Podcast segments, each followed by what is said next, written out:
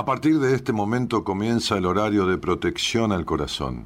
La permanencia frente a la radio depende exclusivamente del cariño que cada uno se tenga. Este programa trabaja con las emociones. Cualquier semejanza con la realidad es tu responsabilidad, ya que solo vos podrás afrontar lo que fuiste, lo que sos y lo que querés ser ante un imprevisto impacto con ciertas verdades que desconocías. Entendemos que quizás hayas estado huyendo demasiado, es hora de dejar de escapar. Gracias por volar con buenas compañías. Con ustedes, Daniel Martínez. Hola, buenas noches, ¿cómo estás? Nos enseñaron a ver el mundo por la ventana. Quedarnos quietos, vivir sentados, perder las ganas. Desconectarnos hasta olvidar de nosotros mismos. Acobardados nada creamos, nos destruimos y no respetan ya ni siquiera nuestra mirada. Quieren llegar a que de nosotros no quede nada. Eso es un abuso a la intimidad. Eso es un abuso a la desnudez. Eso es un abuso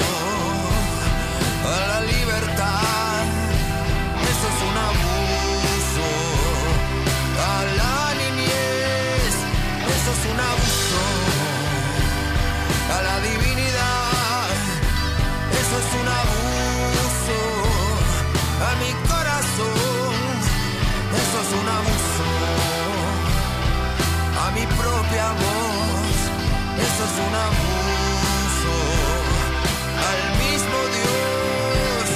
Ahora viajan por nuestras venas con sus mentiras. Nos envenenan con la comida y la medicina. Recetan sexo con sus recetas de moralina. Porque ellos temen que despertemos tanta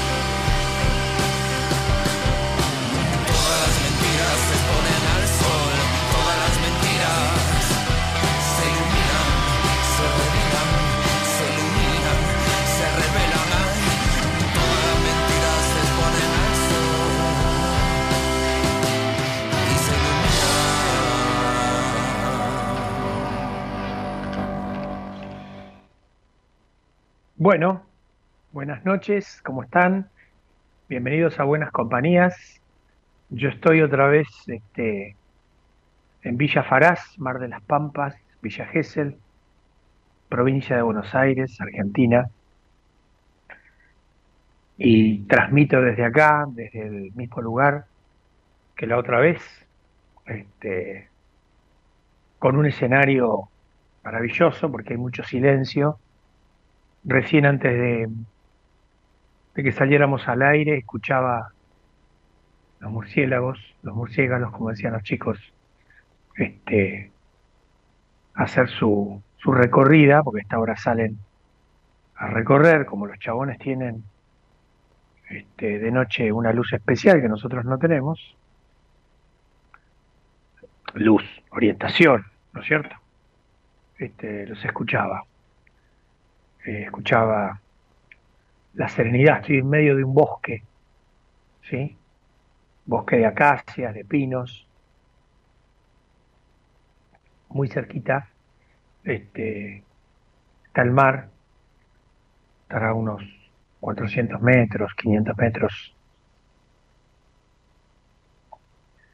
Y este es un quincho que hoy vine a preparar un poco todas las luces porque le tengo que dar un poquito de acondicionamiento para que salga para ustedes el programa.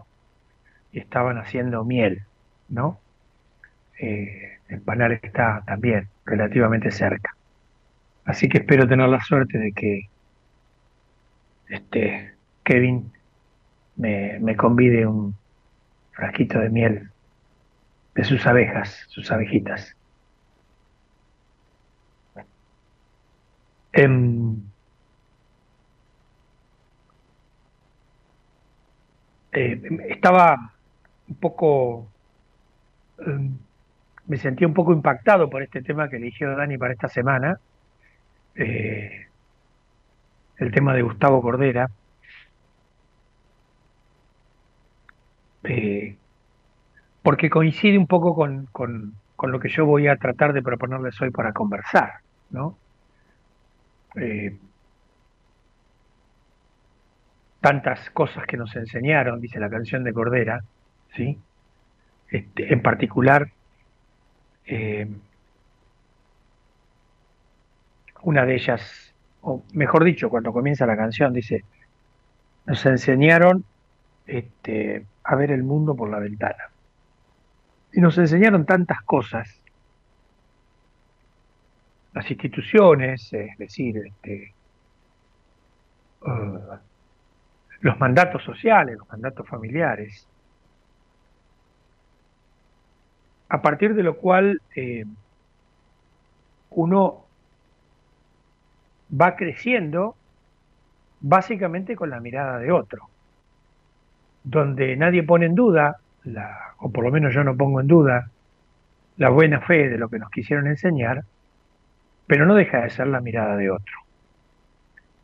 Y bueno, creo que por ahí rumbeaba un poco lo que yo había pensado compartir con ustedes, que tenía que ver con la palabra este, encajar, ¿no? Y si bien es algo que vengo notando hace bastante tiempo, como una especie de muestra o pequeño síntoma o pequeño gran síntoma de nuestro tiempo, cierta preocupación en demasía, cierta cierto no sentirse bien cuando uno no encaja, a partir de lo cual, este, bueno, me planteé un poco al modo shakespeariano, eh, encajar o no encajar. ¿Cuál es la cuestión? ¿De qué se trata? ¿Encajar o no encajar?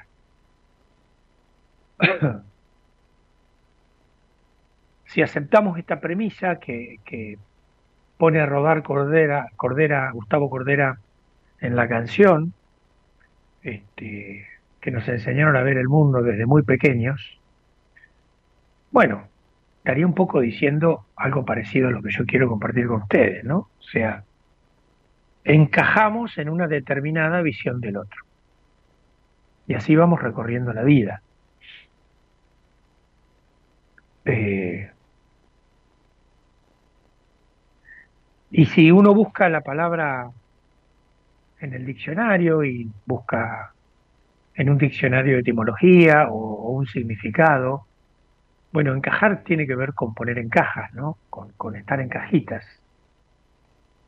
Para lo cual, gran parte de nuestra vida, si esto es así, podría este, observarse como las distintas cajas que vamos ocupando a lo largo de la vida, ¿no? Y, y no encajar, bueno, es lo que vengo escuchando, tal vez un poco por eso surgió, de tal vez eh, noviembre, diciembre del año pasado, pero esporádicamente yo lo he escuchado, ¿no? Como una especie de lamento, eh, pero un lamento con un dejo de, de, tristeza y de desorientación de cómo seguir, a partir de la, se supone, comprobación de que uno no encaja, que no encaja en grupos, que no encaja en lugares, que no encaja. Entonces yo te voy a proponer este preguntarnos, decía hoy, este, si esa es la cuestión real, si eso es lo que realmente está detrás de encajar o no encajar, sin decir si está bien o está mal. Eh,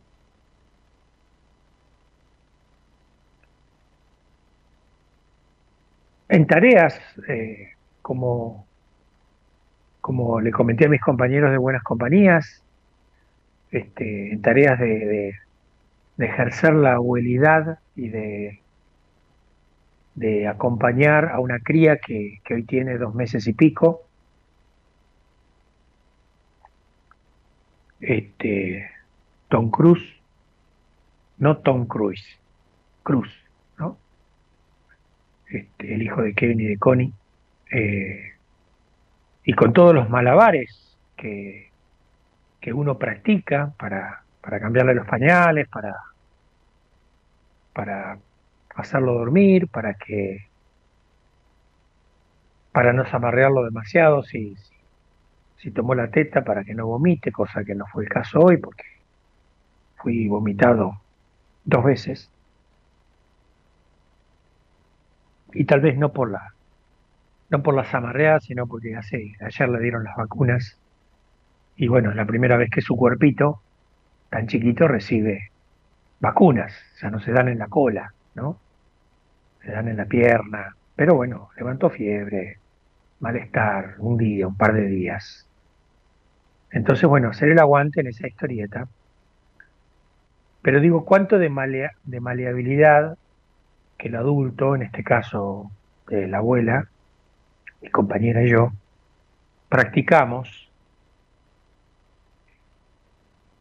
en algunos de estos menesteres este, que tienen que ver con, con alguien tan pequeño que se va que se va incorporando al mundo, va poniendo su cuerpo de una manera distinta, este, con la ayuda de los adultos, ¿no?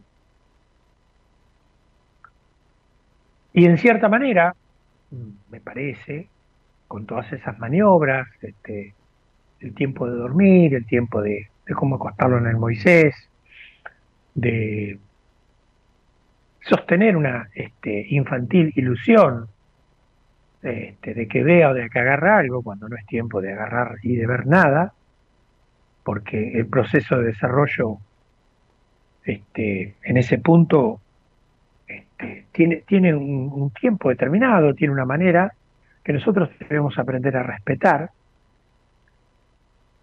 Pero digo, muy en pequeñas cosas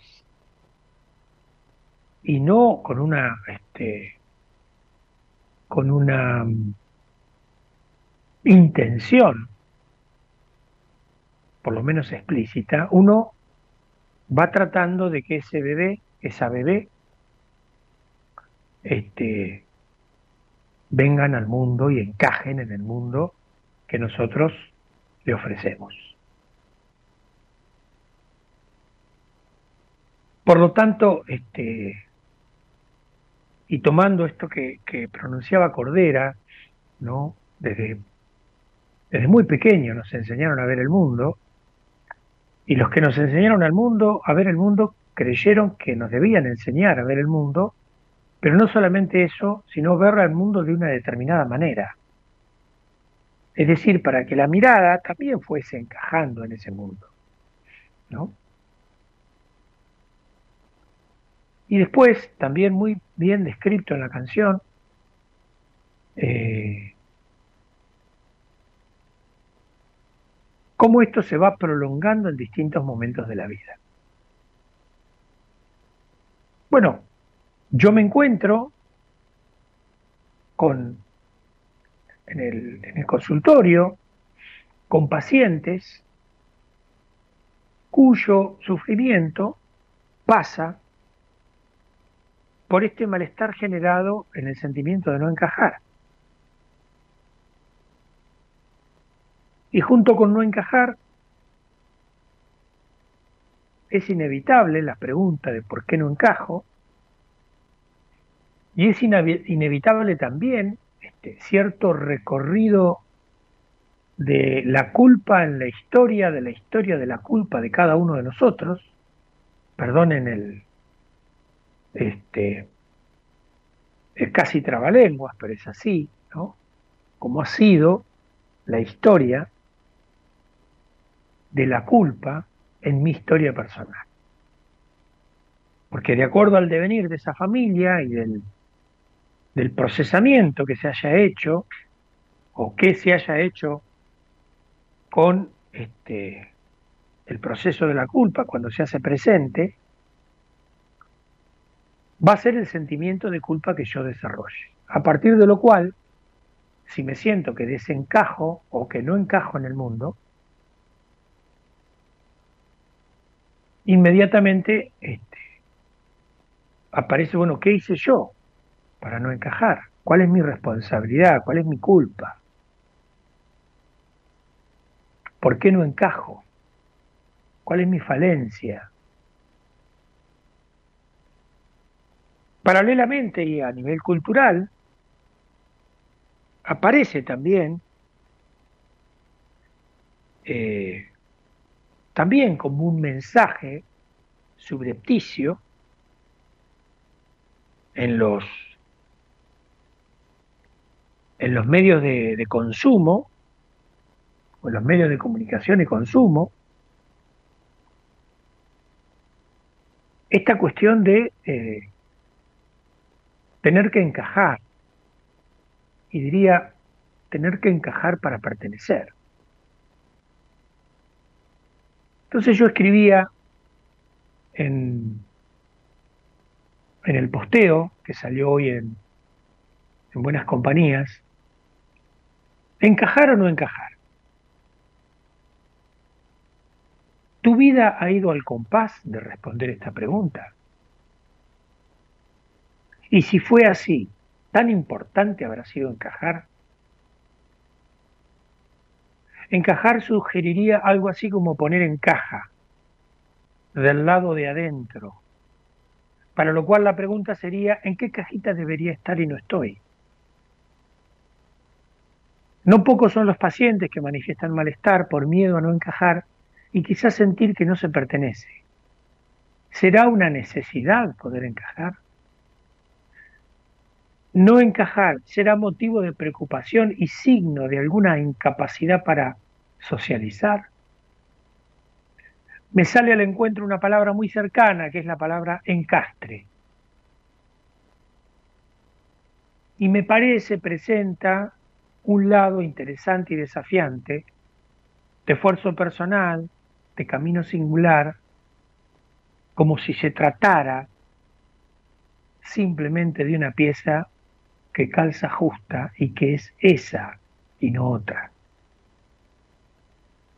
Podríamos pensar que experiencias humanas que se perciben como encajando la una en la otra. Como te darás cuenta, es una cuestión que se viene arrastrando desde hace tiempo como tiempo de exclusividades. Acá viene el tema de lo cultural, ¿no? Esta cosa de la exclusividad que me daría como un distingo, como un plus, ¿no? Para separarme, correrme, como se diría en El Chavo del Ocho, este, de la chusma, ¿no? Creo que Kiko decía, ¿no?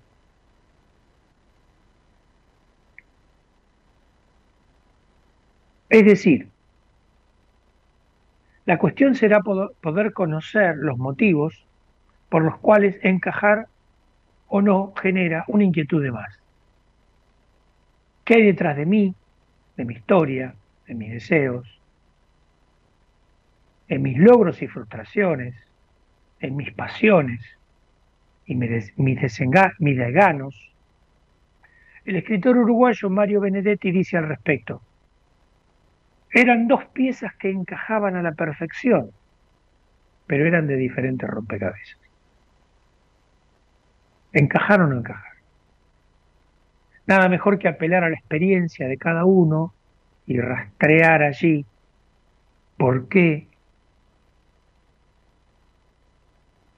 qué nos pasó cuando nos sentimos así, de una forma o de otra.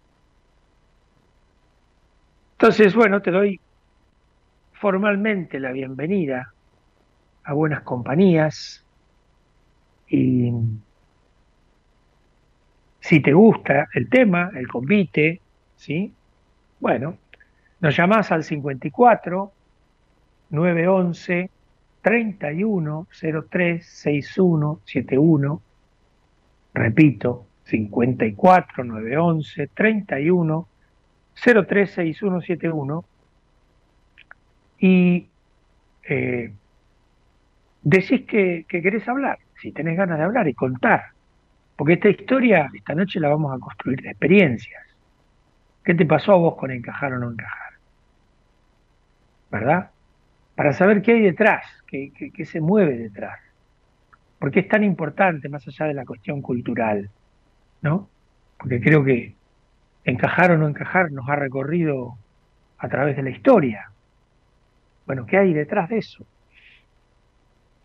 Ya sabes que si no querés este, si no querés salir al aire, por la razón que sea, qué sé yo.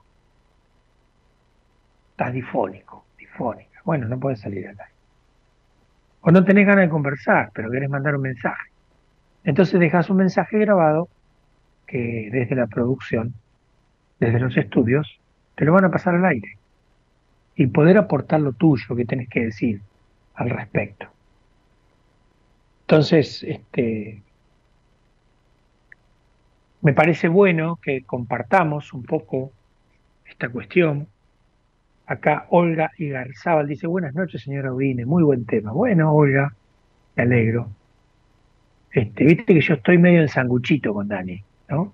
Cuando me toca, estoy en el medio. No dije que sea jamón del medio, estoy en el medio.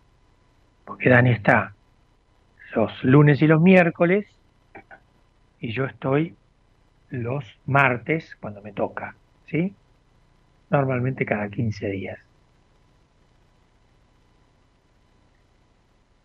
Entonces, este, nada, me ponen, este,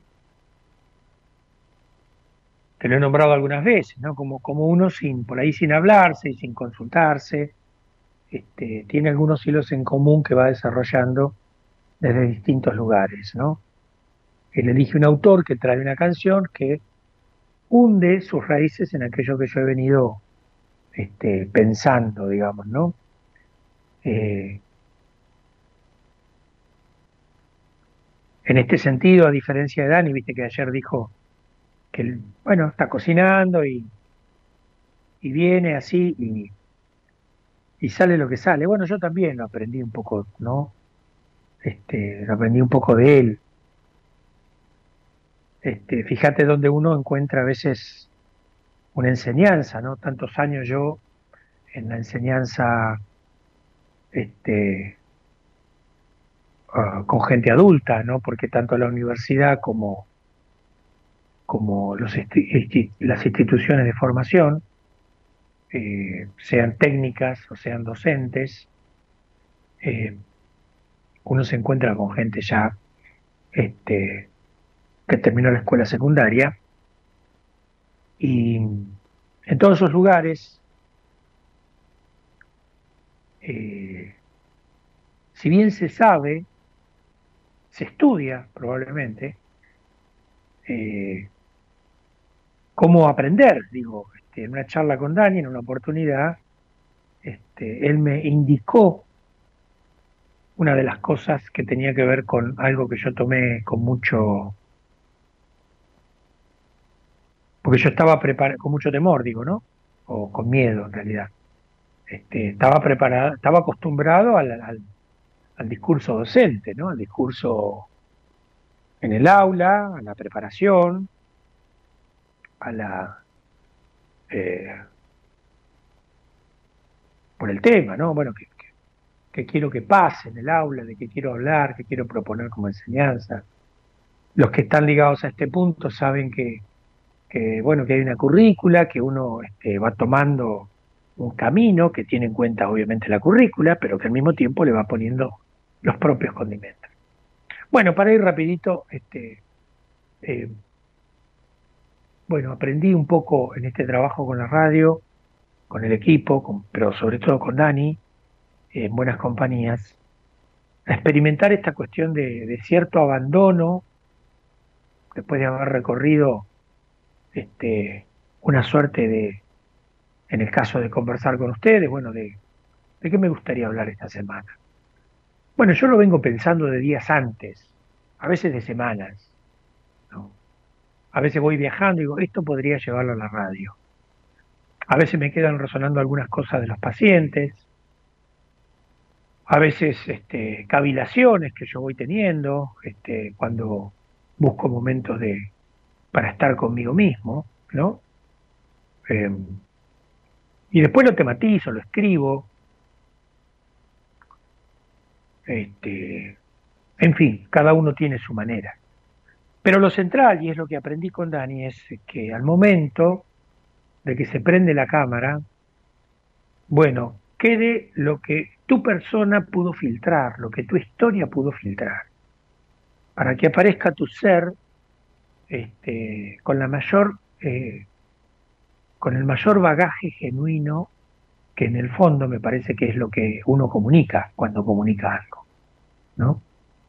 Cuando nosotros hablamos, entiendo, no solamente importa lo que decimos, sino el medio que elegimos para decir lo que queremos decir, el modo en el cual decimos lo que decimos, y el tiempo que nos vamos tomando para permitirnos pensar al aire algo que no había pensado antes. Bueno, todas esas libertades las fui reaprendiendo, redescubriendo en buenas compañías. Razón por la cual me siento profundamente agradecido, porque en este asunto de andar por la vida uno va este, a veces con algún tipo de aceleración, ¿no? Eh, va como llegando a postas, ¿no? Y entregando el objeto de la posta y a veces se olvida de estas cosas que yo acabo de decir. Entonces ya saludé a Olga, a Gabriela Candal, dice buenas noches Enrique y buenas compañías, pone un corazoncito, ¿sí? Y había recibido de en nuestro Facebook. También un par de comentarios de Sorrentino, era uno, Orlando Sorrentino, que decía, eh, en mi caso no me preocupa encajar, ya experimenté el querer encajar y no me fue bien. Bueno, esto también abre. ¿Y a vos cómo te fue? vos que estás escuchando, ¿cómo te fue? Y Graciela Torelli dice, depende de la situación. Encajo en grupos en los que me permiten nutrirme, ¿no? Por ende, en otros no. En cuanto a lo laboral, con respeto y límites. ¿Sí? Bueno, distintas experiencias de esta cuestión que tiene que ver con encajar o no encajar. Eh, por eso este, la idea va a ser un poco recorrer eh, estas experiencias eh, y poder ir distinguiendo si, si en algún momento encajamos para para sobresalir, esto es muy propio de un momento de la infancia por ahí, ¿no? Donde este por alguna cuestión social, no con maldad, pero digo, alguna cuestión social, hemos sido inducidos a sobresalir, ¿no? Esta relación que me parece aparece con la cuestión de, pertenecer, ¿no? Eh, que va ligado al, tema de, la identidad también, ¿no? Pero todos hacen referencia a, a un otro que desde su mejor lugar o su intención de mejor lugar nos coloca dentro de su deseo, dentro de su, su mirada del mundo, ¿no? Como decía la canción de Cordera, desde muy pequeños nos enseñaron la ventana por la cual hay que mirar el mundo. Es la única ventana, es la única manera.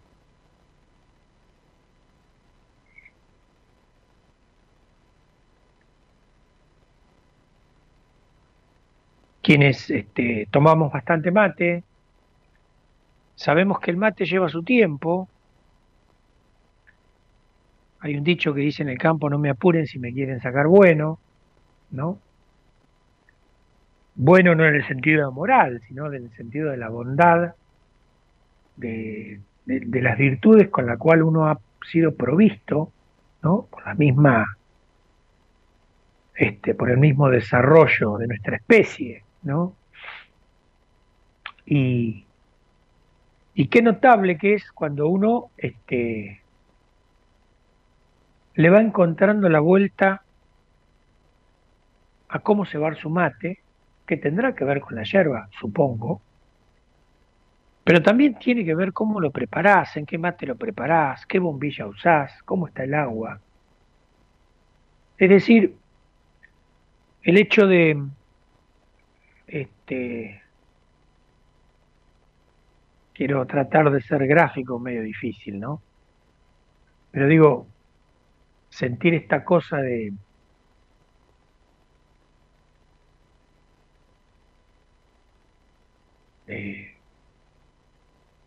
tomar por la bombilla y sentir que está todo muy armonizado, ¿no?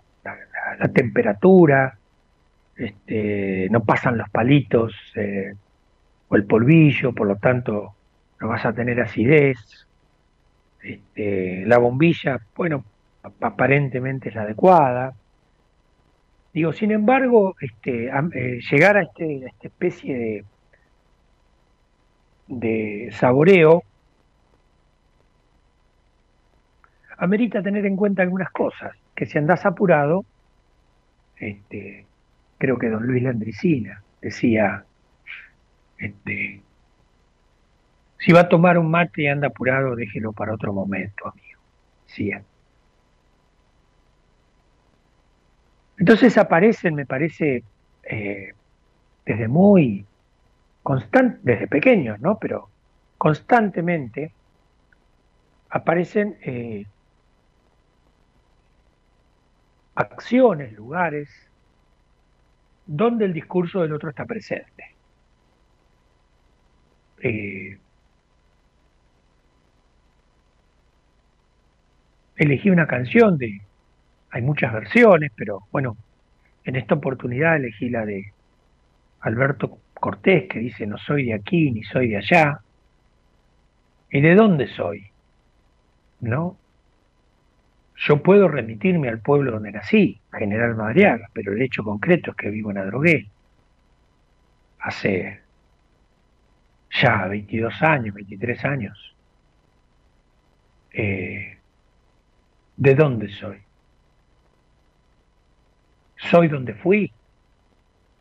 Este, experimentar, caminar por las calles de tu pueblo y que y contrastar que el que el mismo lugar, las mismas veredas, con algún que otro bache en algunos casos o algún que otro remiendo en otros, este, son las mismas que te veían caminar y para las cuales este, no pasabas inadvertido, porque pertenecías a ese lugar, a, esa, a, eso, a ese cotidiano del pueblo, y hoy caminás y, y, y, hay gente que no sabe quién sos, ni tiene por qué saber quién carajo sos, porque pasaron muchos años y probablemente te fuiste del lugar. Entonces, ¿por dónde se define este lugar de dónde soy? Yo puedo decir que nací en un lugar, pero soy de ese lugar, no lo sé. La verdad que no lo sé. Y acá aparece esta cosa también de encajar. Bueno, encajo en esta sociedad. Bueno, evidentemente hoy no. Pero no por cuestiones, este, qué sé yo, por otras cuestiones, sino simplemente porque, porque la gente ha ido creciendo, porque hay este, nuevos habitantes, nuevos habitantes entre los mismos habitantes del lugar, que han dado vigencia a la especie, han conservado la especie madariaguense, si se pudiera decir de alguna manera, otros porque han venido. No es lo mismo el pueblo que yo conocí cuando Pinamar, Villa en el lugar donde yo estoy hoy, este, eran un cúmulo de médanos y por ahí había una suerte de, de pista de que algo de la civilización ocurría, tanto en la originaria calle 3, totalmente de arena, o el centro de Pinamar, este, que era como una herradura donde estaba todo una cosa al lado de la otra, la panadería, la carnicería, no digo delegación municipal, pero alguna oficina donde hacer algún trámite mucho antes de la de, que el partido se dividiera, ¿no? Como ustedes saben, partido de Villa el partido de Pinamar, partido de la Costa y partido de General Madariaga. ¿De dónde soy?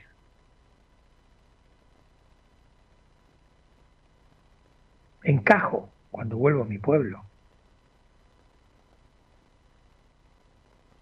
Me preocupa no encajar cuando vuelvo a mi pueblo.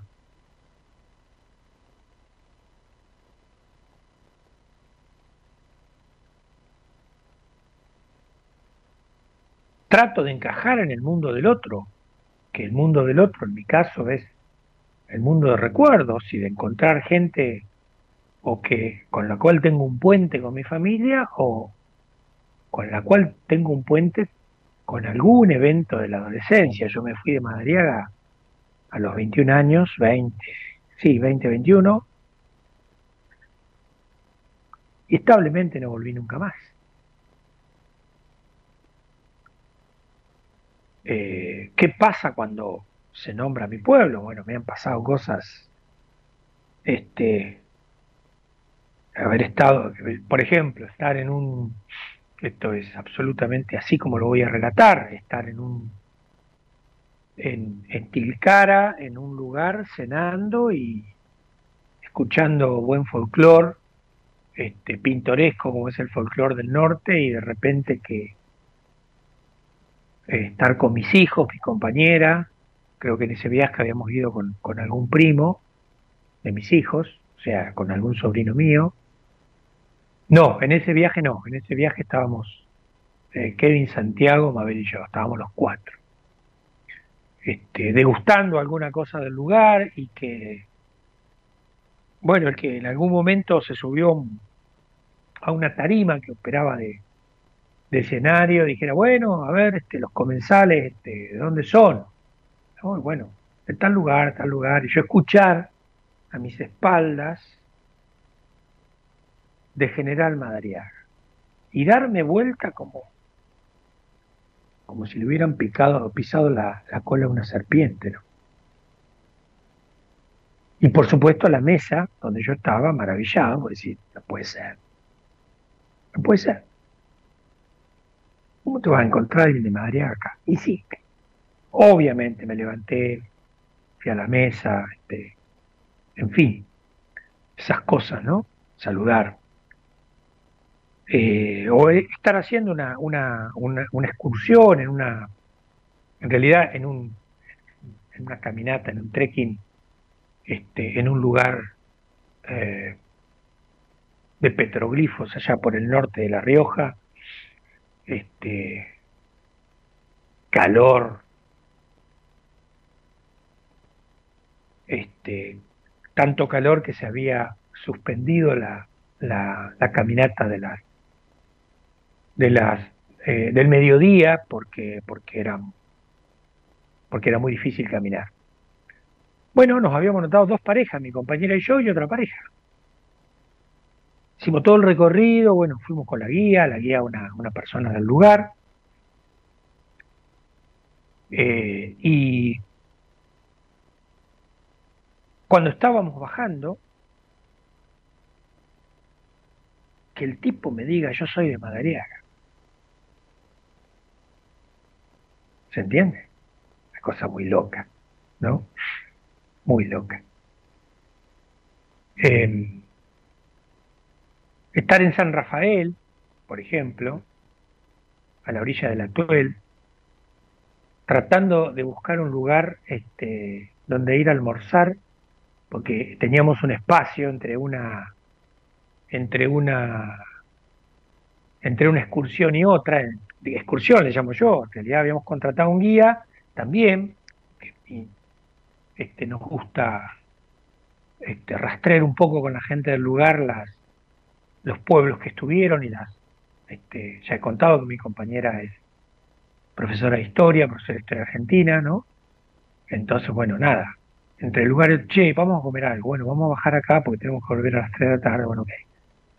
Ir a un lugar, este, a orillas de la Tuel, este, un lugarcito así como muy tranquilo, este, me senté al lado de una mesa, de repente estaba sentado al de un parlante, empezaron a poner este, música, eh, y bueno, estaba muy fuerte la música, entonces me corro del lugar y me voy a otro lugar. Entonces le digo, viene el mozo y me dice, ¿se van? No, le digo, me voy a cambiar de lugar, le digo, la música está muy fuerte. Aparte le digo, yo escucho rock and roll, le digo, fuerte. Por decir alguna boludez, digamos, ¿no? Y bueno, al rato, este tipo entra y pone rock and roll. Era muy temprano, era como las doce y cuarto, digo, la, gente normalmente va a ir a las dos de la tarde. Bueno, la idea nuestra era comer algo, este, picar algo y después salir. Entonces, este, che, bueno, muchas gracias, mozo, vive muy macanudo, ¿no? Y este, me dice, ¿dónde son? Y yo le digo, bueno, venimos desde Adrogué. Y el tipo me dice, yo soy de General Madariaga. Nada, lo firmo acá, lo sello, traigo testigos. ¿De dónde soy? Digo, es cierto, yo hace tantos años que no vivo en Madariaga. Voy, me encuentro con mis amigos, me encuentro con gente conocida, en fin. Pero ¿de dónde soy? ¿A qué lugar pertenezco? ¿Encajo o no encajo? En mi pueblo. ¿No? El nombre, Yo me, hubiera gustado llamarme como me llamo, si me hubieran dado la posibilidad, me hubiese llamado de otra manera. Bueno, ya me pusieron un nombre, me pusieron otros un nombre, según su mirada, según su ventana.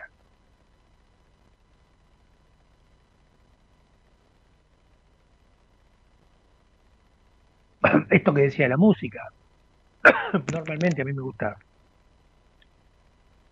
bastantes géneros musicales, pero digo, ¿por qué me gustan algunos géneros musicales y no otros? Definitivamente, digo, esto no se puede hacer, pero si me tuviera que quedar con algo, me quedaría con, con rock and roll. Me gusta el rock and roll, me representa. Este, ya a esta altura, digo, no importa lo que escucho, qué sé yo. No me importa que le importe a otros o que no le importe, digo. El género musical también.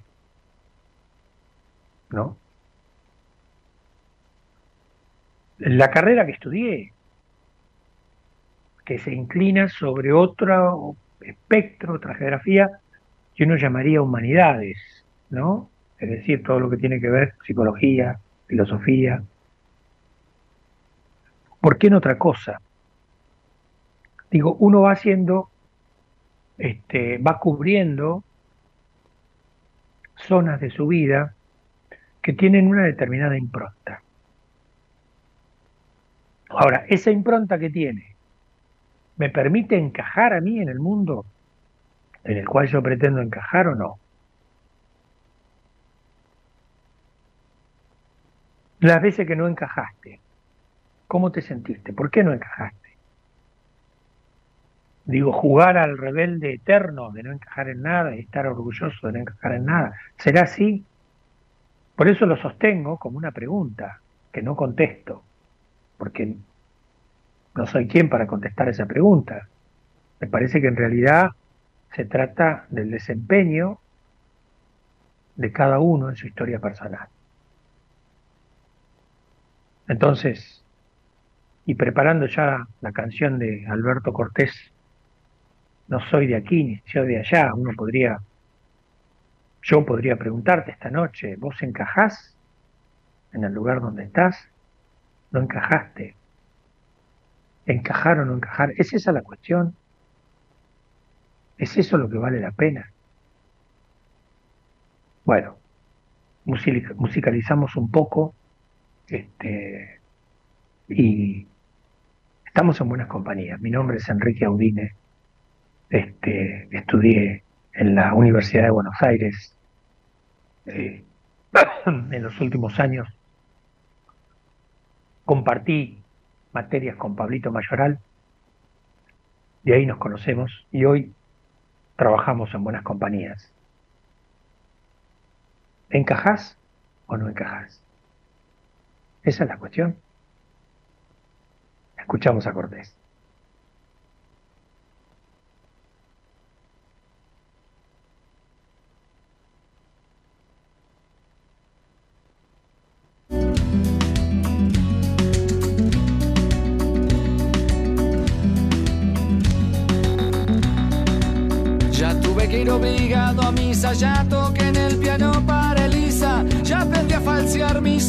Ya caminé por la cornisa, ya cambié de lugar mi cama, ya hice comedia, ya hice drama, fui concreto y me fui por las ramas, ya me hice el bueno y tuve mala fama, ya fui ético y fui errático, ya fui escéptico y fui fanático, ya fui abúlico y fui metódico, ya fui púdico, fui caótico, ya leí Arthur Conan Doyle, ya me pasé de nafta a ya dormí en colchón y en somier, ya me cambié el pelo de color, ya estuve en contra y estuve a favor, lo que me daba placer ahora me da dolor, ya estuve al otro lado del mostrador. Y oigo una voz que dice sin razón, vos siempre cambiando ya, no cambias más y yo estoy cada vez más igual, ya no sé qué hacer conmigo. Ya planté café en Nicaragua, ya me fui a probar suerte a USA, ya jugué a la ruleta rusa, ya creí en los marcianos, ya fui volacto vegetariano sano, fui quieto y fui gitano, ya estuve tranquilo, estuve hasta las manos, hice el curso de mitología, pero de mí los dioses se reían, orfebrería, la salve raspando y ritmología, aquí la estoy aplicando, ya probé, ya fumé, ya tomé, ya dejé, ya firmé, ya viajé, ya pegué, ya sufrí, ya eludí, ya huí, ya sumí, ya me fui, ya volví, ya fingí, ya mentí. Y entre tanta falsedades, muchas de mis mentiras ya son verdades. Hice fácil adversidades y me compliqué las nimiedades. Y oigo una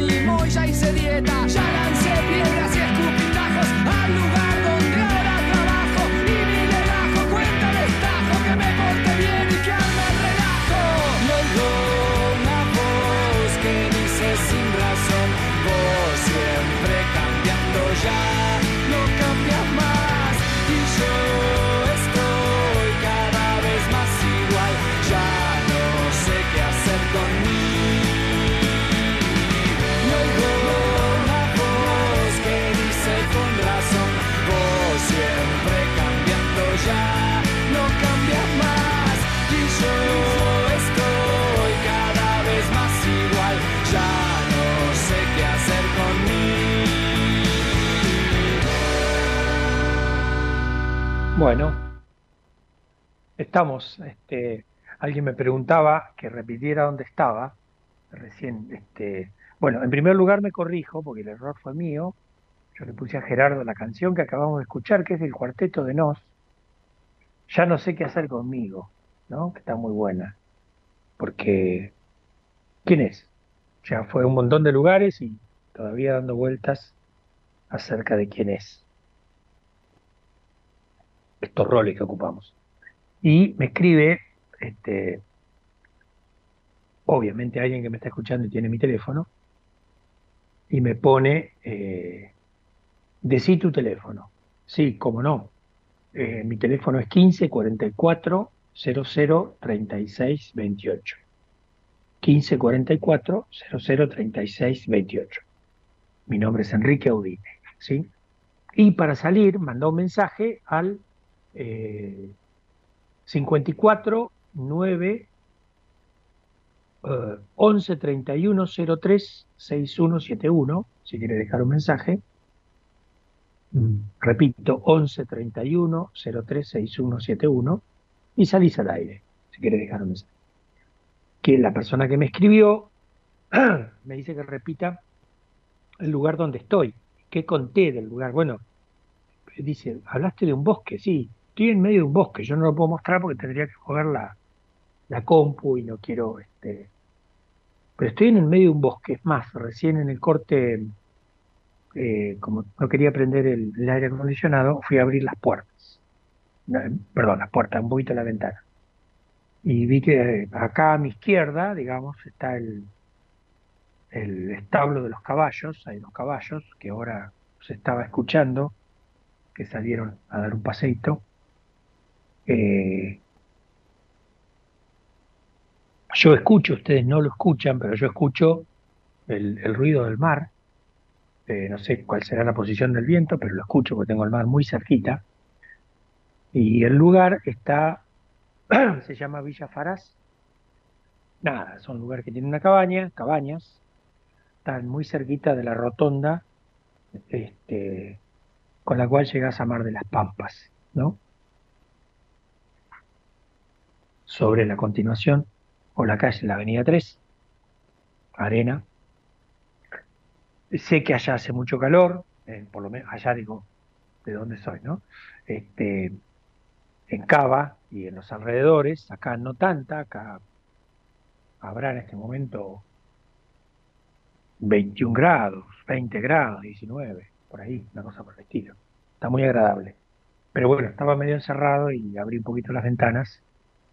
Este, espero que no se meta ni- ningún murciélago, como decían mis hijos cuando eran chicos. Eh, pero bueno, corre una brisita fresca y está bueno.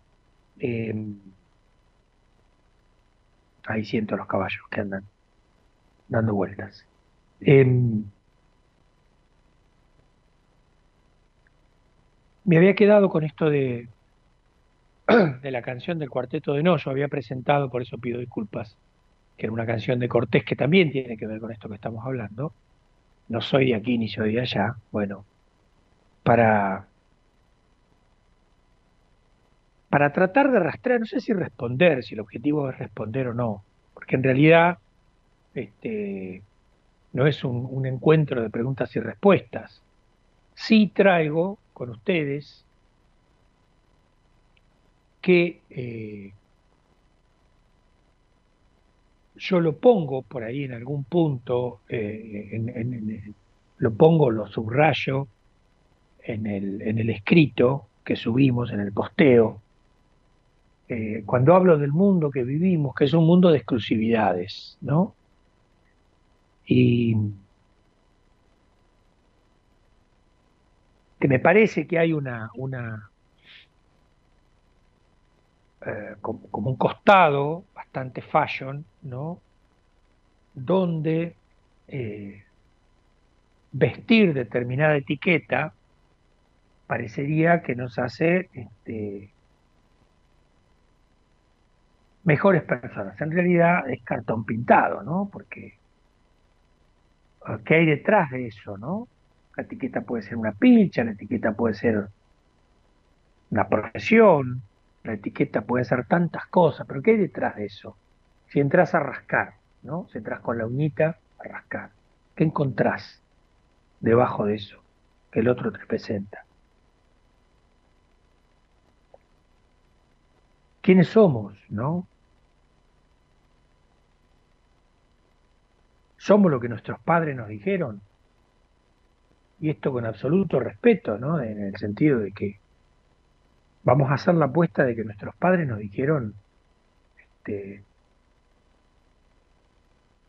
lo que creyeron que era conveniente decirnos. No estoy este,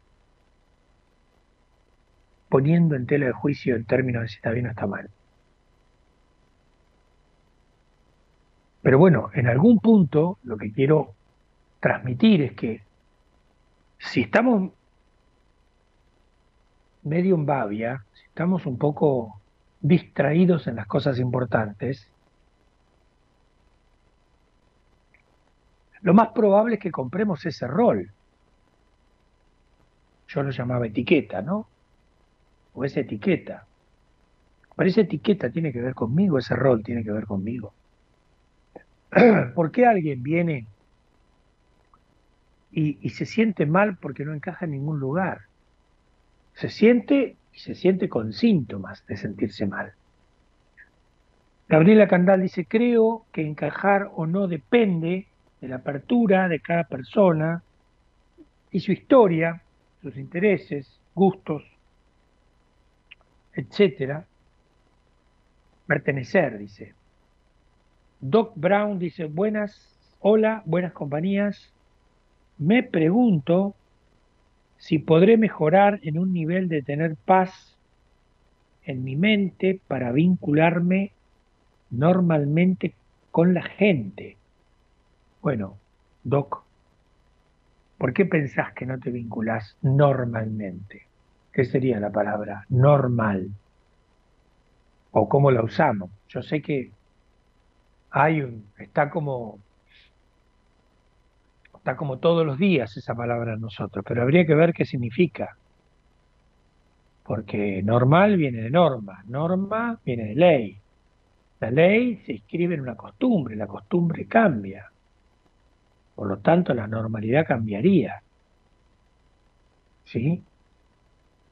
El patrón de normalidad de una época no es la manera de medir en otra época.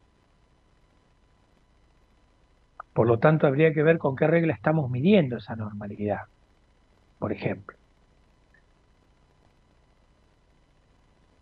Decís, poder mejorar a un nivel de tener en paz mi mente. La mente puede lograr un poco de paz, pero la mente es un, un pequeño reducto, por llamarlo de alguna manera, y no el más importante de la vida de la persona humana. Si no tenés en paz el corazón, no tenés en paz el alma, eh, no le diste apertura a tus deseos, no le diste cabida a tus sueños, en fin. Y así podría hablar de un montón de áreas de nuestra vida, de los cuales la mente es simplemente la ejecutora eh, instrumental, ¿no? Inclusive los pensamientos más sublimes son instrumentos de un alma que trata de estar bien consigo misma, cosa que para la cual se trabaja toda la vida. ¿No? Gabriela Candal dice, al mundo en su diversidad, pertenecernos como individuos y compartir es enriquecedor. Eh, viene del comentario anterior. Bien, sí, sí, lo entendí, Gabriela, muy bien. Este, yo pensaba este, esta cuestión, ¿no? De, de,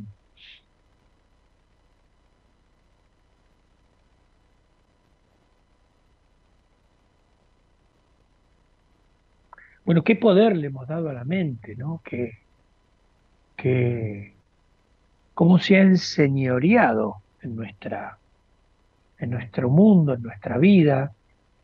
Por eso este, hay tantas enfermedades o tantos padecimientos que tienen que ver con el pensamiento, ¿no? Tantos males, males en el sentido que nos hace mal, que nos complica la vida, ¿no? Pensar atormentadamente, pensar alocadamente, este, pensar conspirativamente, tantas, tantos padecimientos que, que, en la terapia van apareciendo como, como algo de lo cual no se puede salir, ¿no? O, la gente que te, que te dice no puedo dejar de pensar, ¿no? Creo que algo de esto tiene que ver con que eh, como si tuviésemos etiquetas pegadas en el cuerpo, venimos con etiquetas de otras historias, de otros mundos, de otras gentes, y, todavía no, no, no, no, ¿cómo diría? No nos animamos de ánima, de alma, ¿no? En recorrer algún camino diferente, que no es otro que el propio. ¿No? O sea, dejar el andador absolutamente necesario cuando vinimos al mundo y empezar a rastrear en nuestra historia, este, bueno, qué es lo que es exclusivamente nuestro, no, la palabra exclusiva no, genuinamente nuestro, esta me gusta más, para no andar viviendo con, con, etiquetas, porque la etiqueta evita, por etiqueta, pues ya tengo la etiqueta, este, dirían, creo yo, este, dejo de laburar en mí, ¿no? Dejo de laburar en mí. ¿Qué quiere decir esto? Dejo de construir, dejo de construir el camino por el cual voy a andar, ¿no? Ya está todo hecho, entonces prefiero eh, andar por lo que otros construyeron sin darme cuenta que los otros construyeron, se den cuenta, no se den cuenta, un camino a su medida, que tal vez no tenga que ver con la mía. Y ahí voy empezando germinalmente a sembrar los malestares que van a venir. Siempre uno se va confrontando en distintos momentos de la vida. Este, con bueno, con estas preguntas, ¿no? ¿A dónde pertenezco? ¿Quién soy? Decía hoy yo, pertenezco al pueblo donde nací. Y hay una, hay una cierta localidad emocional que me representa, por la cual conté lo que conté, más allá de que me haya pasado. Y que me pasó exactamente tal cual como lo conté. Pero soy de ese lugar o soy también de otros universos que aprendí a recorrer. Yo no soy ni la profesión que tengo, ni el trabajo que tengo, ni siquiera soy la música que escucho, por más que la música este, sea un elemento, te diría, como, como un aire que respiro, ¿no? Este, diría, en mi universo absolutamente indispensable. Y como he contado en alguna otra oportunidad, música escuchada siempre y cuando haya tenido tiempos para este, hacer silencio, porque digo, creo que el saboreo de la música escuchada ha tenido que ver con esos silencios sembrados, ¿no? Donde uno, precisamente por acostumbrarse al silencio y aprender a convivir con el silencio,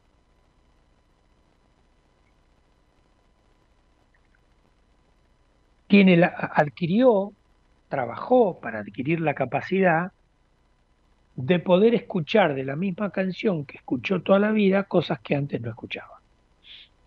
¿no? Y eso es porque el trabajo estuvo posado sobre el silencio. O sea que el silencio y la música, que teóricamente son antagónicos, no lo son tanto.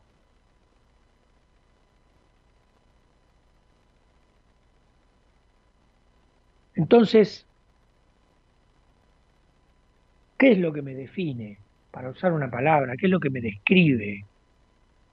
¿Qué es lo que permite que otro me vaya registrando exactamente en el,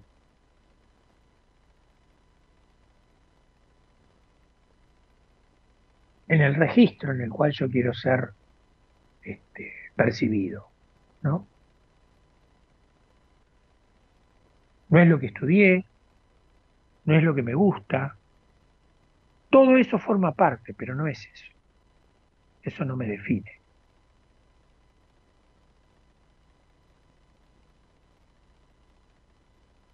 Son las acciones. Son las acciones. Son las acciones, y diría más, son las interacciones digo, el tan mentado autoconocimiento al cual este, aparece como, como, como, una propuesta a, alcanzar, como un grado de superación personal, ¿no? Eh, me parece, creo, no se puede escindir, no se puede dividir de dejarme conocer. Es decir, el autoconocimiento pretendido y logrado, una cierta, un cierto estado interior a partir del cual uno puede decir, bueno, creo que me conozco un poco, bueno, da, va, me parece, va de la mano de la medida en que yo me dejo conocer. Porque el otro, y sobre todo el otro que, que, me encuentro ocasionalmente por ahí, que no tiene un prejuicio sobre mí, sobre todos los que hemos vivido en distintos lugares, me puede devolver aspectos de mi vida, observaciones, aunque sean pequeñas, circunstanciales, que tienen que ver con lo que es mi esencia. Entonces diría, no hay autoconocimiento que no pase por una interrelación.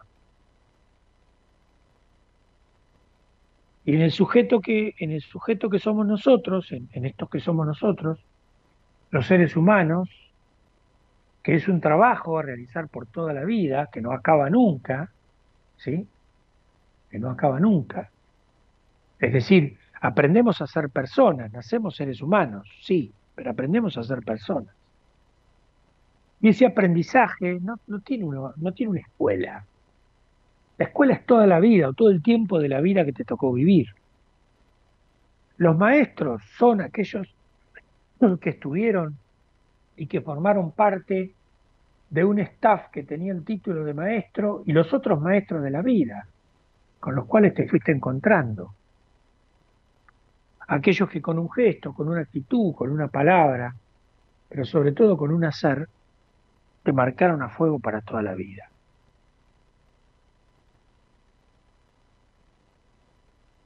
Entonces, esto de encajar o no encajar, esta preocupación, y digo preocupación adrede, en el sentido de preocupación al pedo, ¿no? Me ocupo antes de ocuparme. Y cuando me ocupo antes de ocuparme, no me ocupo cuando me tengo que ocupar, porque estoy preocupado. Cuando en realidad hay un problema, yo lo que tengo que hacer es ocuparme. Se tapó un baño. Bueno, ¿qué tengo que hacer? Ocuparme es tapar ese baño. Tendré que ir a, a buscar una sopapa o lo que sea, ¿no?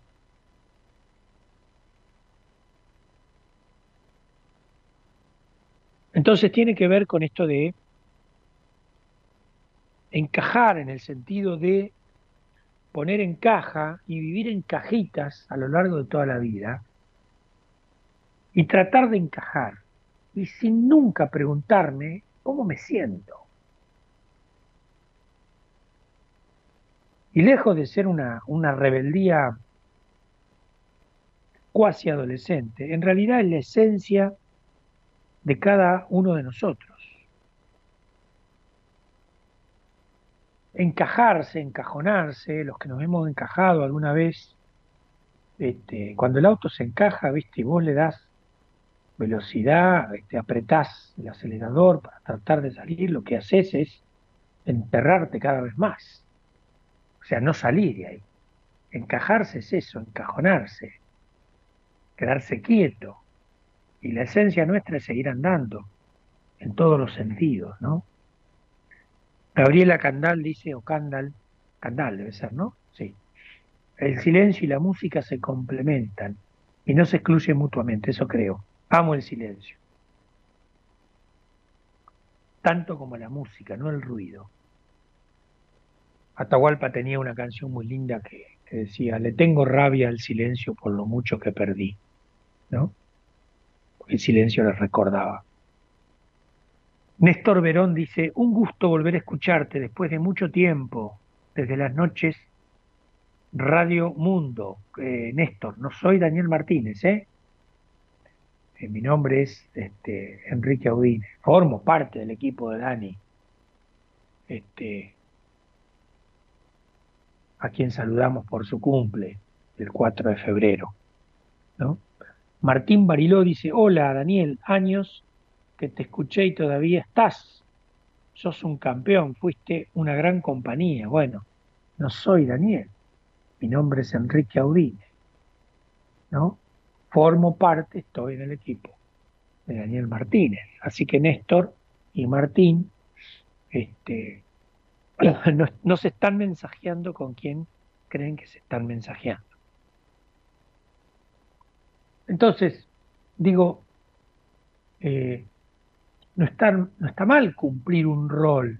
Digo, yo decía hoy al principio del programa, estoy en Gessel ocasionalmente, maravilloso, maravillosa estadía porque estoy haciendo de abuelo, cumplo un rol de abuelo y me encanta cumplirlo. ¿Se entiende? Pero es un rol que está redefinido por mi decisión, ¿no?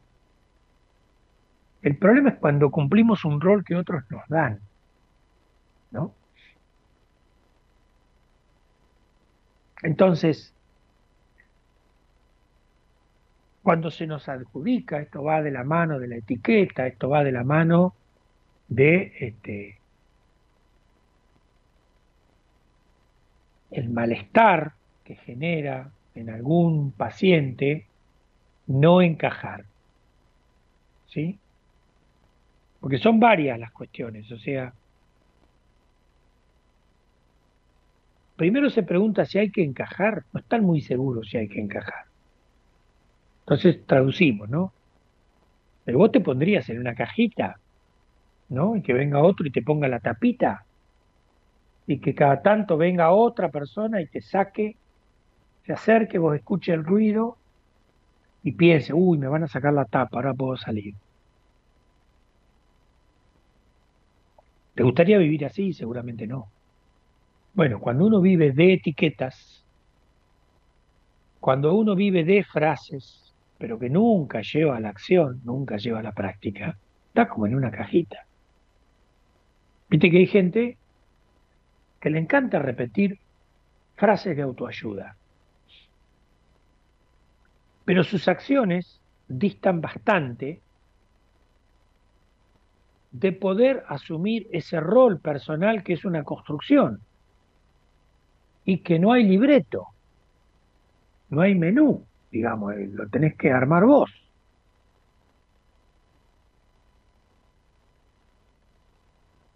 Digo, cuando en realidad lo único que tenemos es ser nosotros mismos, lo único válido, lo único que, que sirve. Por alguna razón crecí con estas características, con esta particularidad, que se tendrá que desarrollar a lo largo del tiempo, estamos de acuerdo, ¿no? Este, dice Gabriela Candala, hermosa frase, la Yupanqui, claro.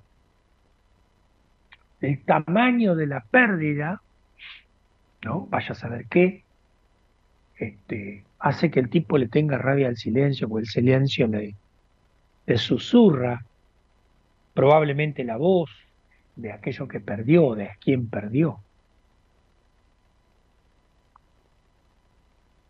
Entonces, eh, digo, ¿cómo encontrar el rol,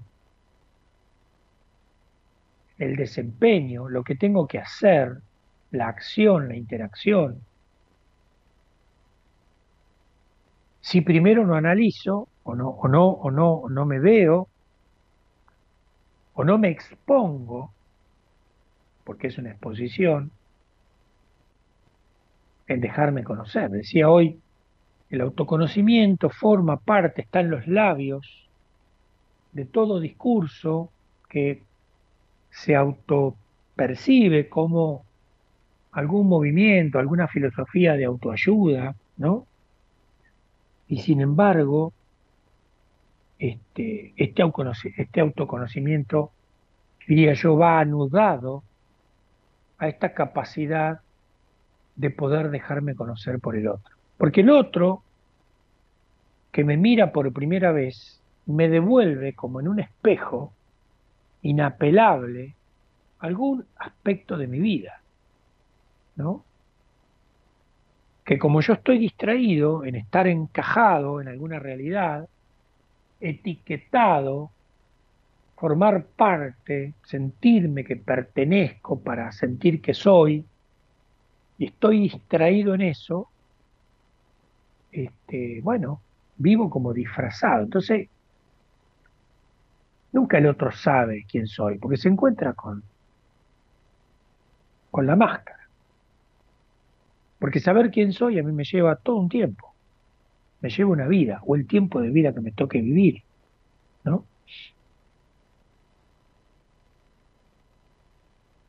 Dice Néstor Verón, tendríamos que relacionar el rol con la pasión. A ver, ¿cómo sería eso?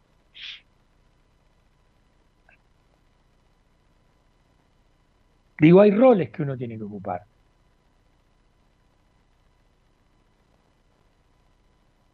Por ejemplo, eh, en las actividades de la casa. ¿no? Yo hoy me estaba planchando esta remera y una camisa que me saqué porque pensé que iba a ser más fresco con el aire de mar, este, pero no, está, se sostiene el tiempo. Bueno, y es un rol, coser algún botón, alguna ropa, es un rol. Otros tienen el rol porque tienen el don, de la cocina, otros tienen el rol, digo, pensando en una familia, ¿no? Que se desenvuelve. ¿Cuál es el rol? Porque si no nos organizamos en roles, todos hacemos todo y nadie hace nada, ¿no? Seguramente este, alguien hará una cosa mejor que la otra. Pero me parece que la idea de rol es también nos pone frente a este, una decisión, ¿no? Que a pesar de ser algo en lo cual no soy muy ducho, es decir, no, no, no tengo tanta habilidad, yo decido, porque se necesita, porque es conveniente para, para, para el funcionamiento de un grupo, bueno, decido hacerlo, ocupo un rol.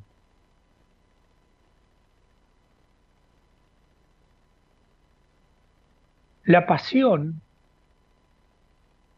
si la tomo etimológicamente de dónde viene, es decir, de pasio, padecer, se padece, quiero decir, la pasión se vive intensamente de afuera y desde adentro.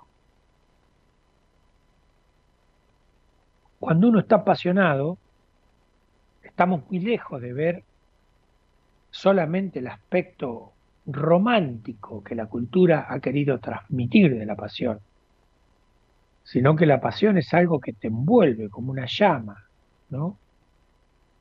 Este, y la respuesta a eso apasionado que te envuelve tendrá que ver con la madurez eh, en muchos aspectos, pero sobre todo en la madurez emocional que esa persona vaya adquiriendo.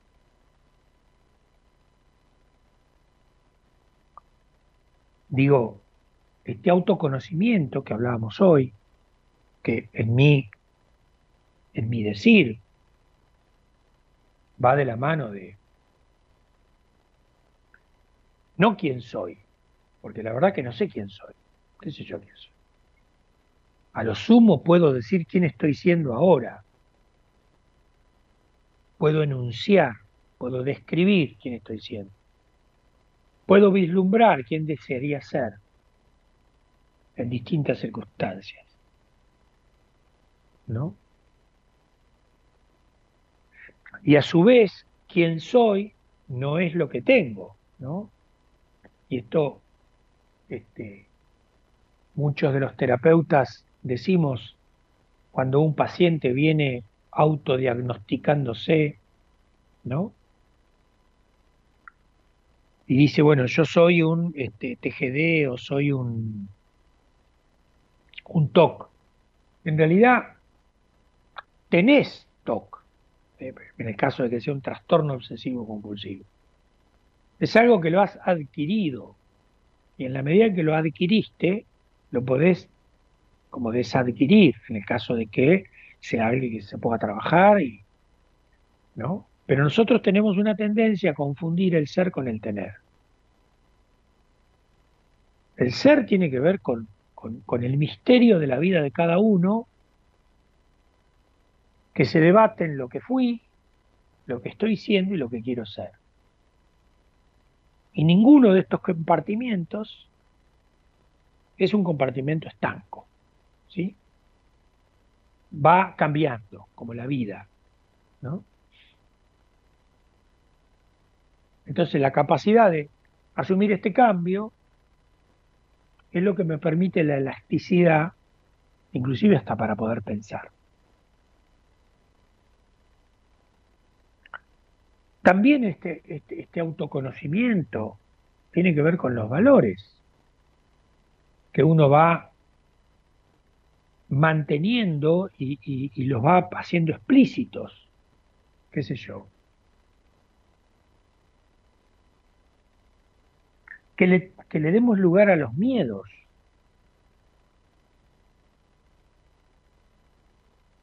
Si no puedo decir a qué le tengo miedo, sabiendo que el miedo es constitutivo del desarrollo humano. Estoy armando un disfraz, ¿no? si no puedo en algún momento balbucear algún sueño, hay momentos en la vida en que uno pico y pala, es decir, hay etapas en la vida de uno o en la vida en el medio en el que uno se, uno se mueve que pareciera que no hay tiempo para soñar, pero en realidad no es tan así, ¿no? Pasado el tiempo del pico y pala, bueno, eh, ¿y el sueño cuál es?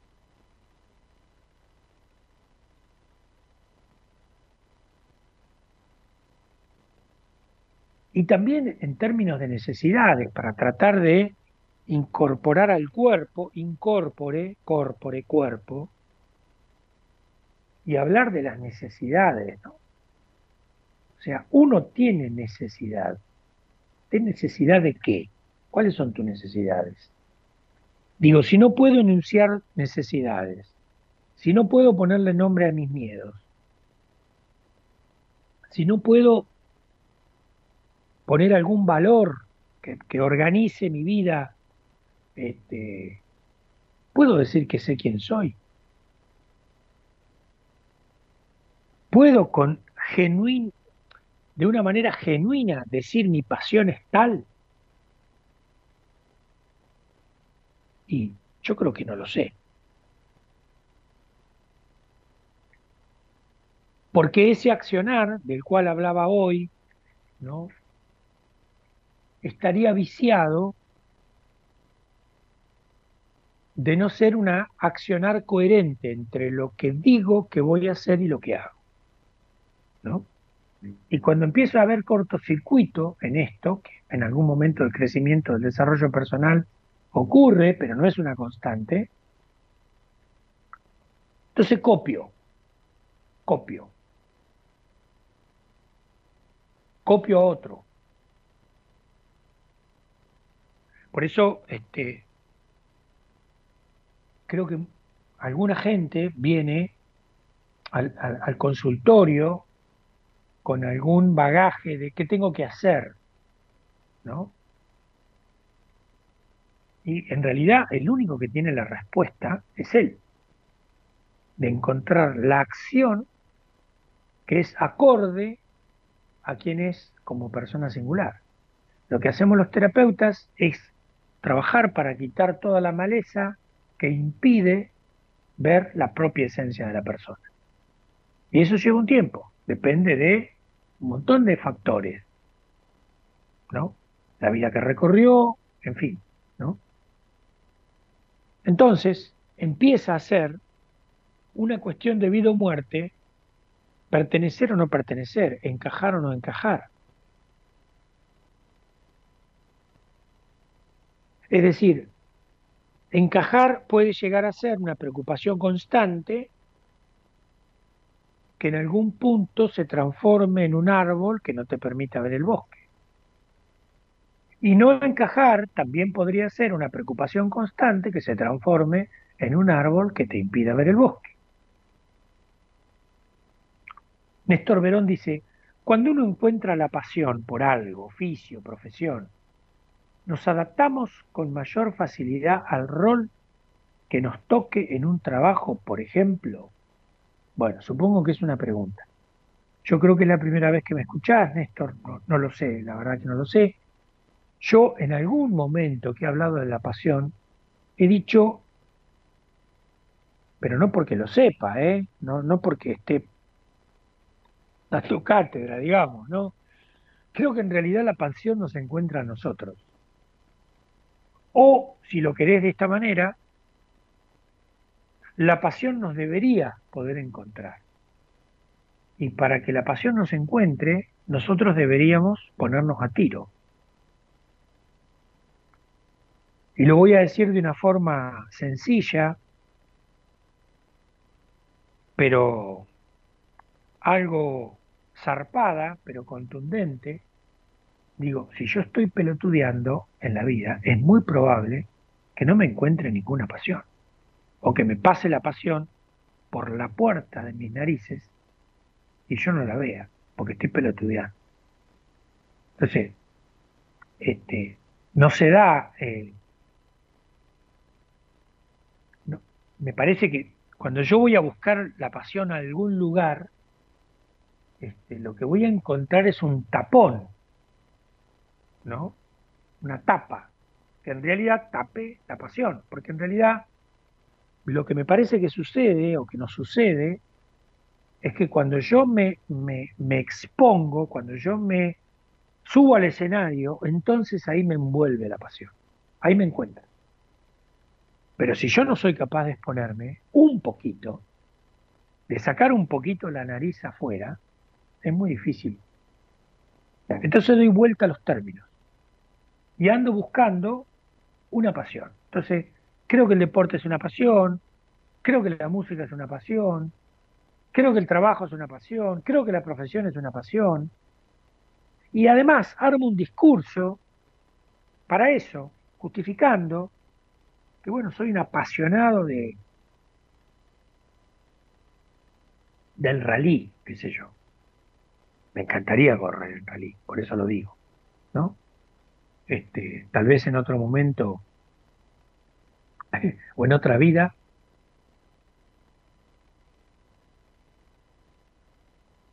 Me gustó esto que dijo Dani hablando ayer, no sé si era la intención, después se lo voy a preguntar porque me, nos vamos a encontrar para, para compartir un, un billar, no un pool, un billar, ¿no? Con, con Pablo y con Dani. Y se lo voy a preguntar. Pero me gustó esto que dijo ayer de, hablando de la muerte, cuando hablamos de la muerte diciendo que la persona que, que bueno, dice algo, Dani, que yo decía eh, exactamente con las mismas palabras en mi época de sacerdote, ¿no? Cuando tenía que hacer un responso, yo iba y, bueno, cuando me encontraba con que alguien me decía se me murió, yo decía, no, no se te murió nadie, pero no, digo, con delicadeza también y viendo las circunstancias y viendo quién era, digo, si viene una niña, un niño de 10 años y me dice se me murió mi perro, bueno, le doy tiempo, en realidad, hasta que entre los dos conversando, este, nos vayamos dando cuenta de que no se te, se te murió nadie, simplemente se murió. Porque la muerte forma parte de la vida. Digo, si no partimos de ese principio, todo lo demás es cartón pintado. Cartón pintado religioso, cartón pintado filosófico, pero es cartón pintado. Y el cartón pintado es muy lindo, pero es cartón. Y esto lo dijo Dani ayer. Y lo segundo que dijo, que me gustó, es que los muertos no se van. ¿A dónde van los muertos? Y dice una cosa que es cierta, ¿no? Porque si se hubiesen ido, hubiesen vuelto y nadie volvió. Entonces, ¿dónde están? ¿Qué sé yo? ¿Dónde están? No sé. Bueno, acá hay un brete en el cual cada uno se va metiendo, ¿no? Pero digo, habrá que ver de acuerdo a lo que uno cree, de acuerdo a lo que uno vive, ¿no? Porque digo, son desde la manera de vivir donde uno va dando respuesta a estas cuestiones, ¿no? Este,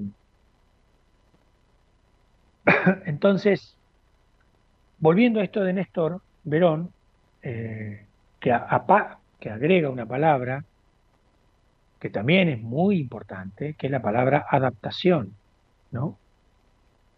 Eh, estar en el mundo como sujetos humanos es permanentemente vivir adaptándonos, cosa que no hace el animal.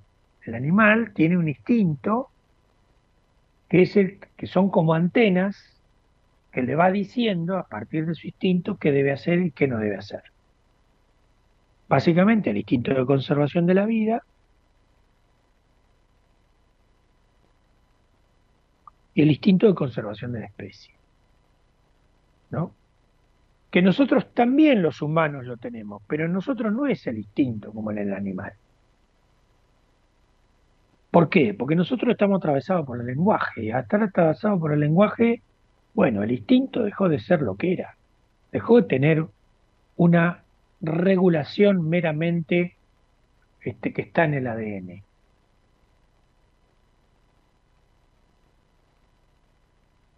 Digo, el sujeto que habla transforma el instinto en lo que en alguna teoría psicológica llamamos pulsión. De ahí viene la palabra impulsión, repulsión, compulsión. Es decir, no podemos dejar de hacerlo. Suponete que tuviésemos compulsión a la comida, no podemos dejar de comer. El animal ni en pedo.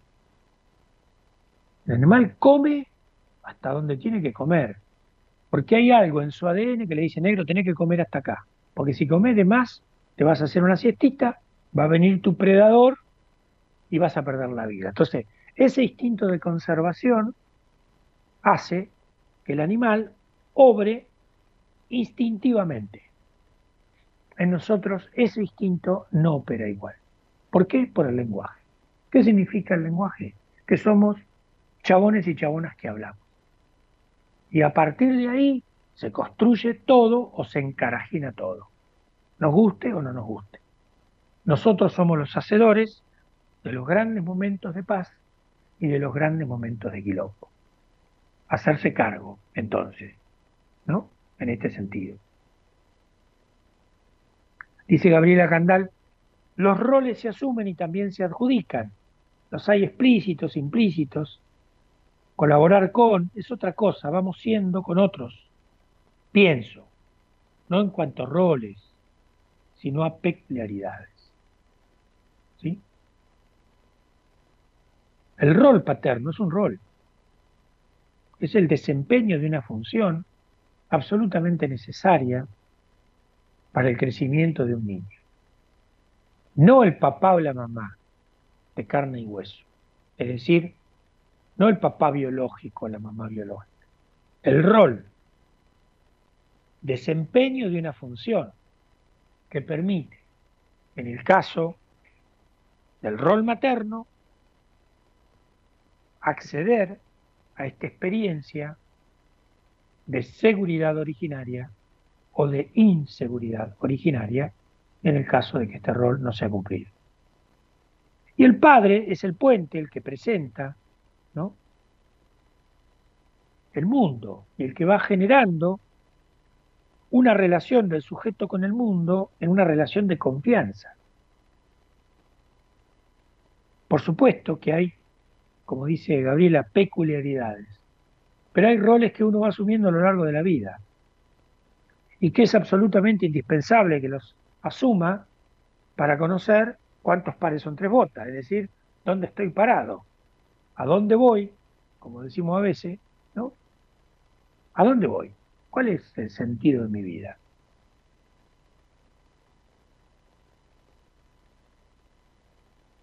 Segunda cuestión. Si ya descubrí a dónde quiero ir, ¿cómo voy a ese lugar? ¿De qué manera?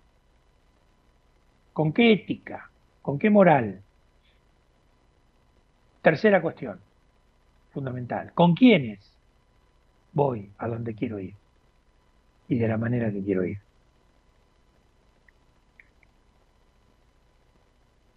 Dice Gabriela, eh, peculiaridades que nos vienen dadas.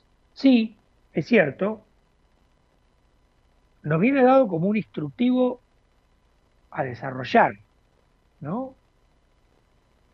No hay una cuestión innata, diríamos, con, con alguna escuela este, psicológica eh, uh, nosotros venimos al mundo con una mochila. Esa mochila trae, lo único que traemos al mundo son dos reflejos son los reflejos congénitos.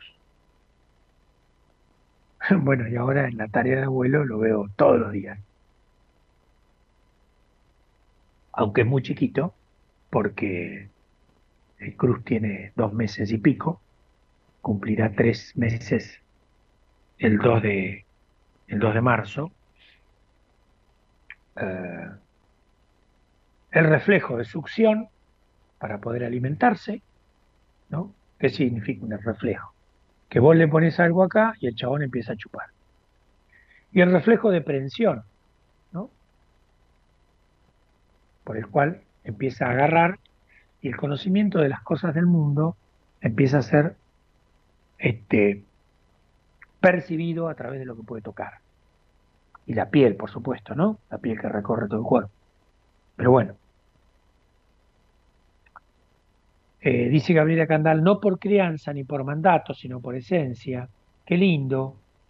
Voy de copiloto. Recordé un día de prueba. Ah, por el rally. un día de prueba en primaria, murió mi gato y no rendí, terminé en dirección. Este, y sí, lógico. Este, claro, porque para uno es, y a un niño, ¿viste? La mascota es, hay que tener mascota.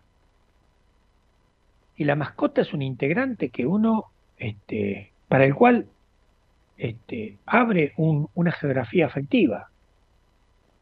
¿Se entiende? Por eso digo, en estos tiempos de verano, ¿no? Donde la gente viene con el discurso de la diversión, ¿no? Y trae animales que después abandona y quedan acá bollando en todos los lugares, ¿no?